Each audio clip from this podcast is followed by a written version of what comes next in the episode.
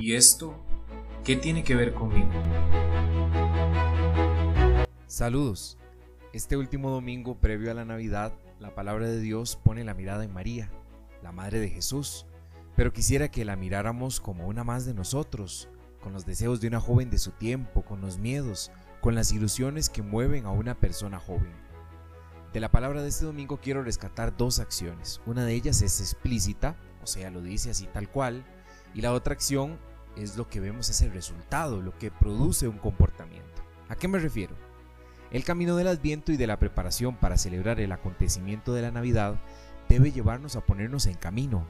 María se puso en camino, porque sabe que su prima necesita de ella, se olvida de lo suyo para acogerlo del otro. Y es que eso debe provocar nuestra celebración navideña. Dios se hizo hombre, vence barreras, entra en nuestra historia y esto debe animarnos a vencer barreras también nosotros, a pensar en el otro, ponerme en camino hacia otras montañas. Es ver lo que Dios va haciendo en nosotros, en mi familia, en mis amigos, en aquellos que quizás considero hasta enemigos, y hacerlo con toda prisa. Eso es celebrar la Navidad y el Adviento quiere dejarlo claro a tan solo unos días de celebrarlo. La segunda acción viene casi de la mano de la primera. Si notamos en el diálogo de María e Isabel, ninguna de las dos habla sobre ella misma, sino de la otra. Y este detalle es fundamental. Somos testigos del Señor, de su venida, cuando vencemos el narcisismo que parece dominar nuestras relaciones con los demás. Dichosa tú que has creído, porque lo que te ha dicho el Señor se cumplirá. Ambas se animan, se ayudan, tratan de vencer los miedos, pero no pensando en ellas, sino que la otra sea también de capaz de ver la vida con otros ojos.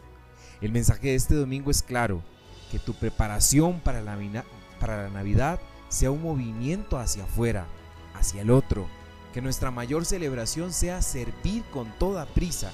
Y servir, hermanos y hermanas, no es siempre hacer cosas, a menudo es estar para el otro.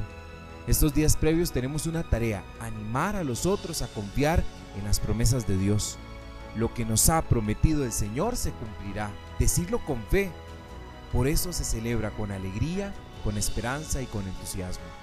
Oremos juntos. Señor, Hoy queremos también apropiarnos de las palabras de la madre de tu Hijo, porque sigues mirando nuestra pequeñez y no dejas de mostrarnos tus maravillas. Que seamos capaces de vencernos a nosotros mismos, nos pongamos en camino y nuestra primera preocupación sean los hermanos, que tal y como ellos son, los podamos amar y acompañar. Feliz semana.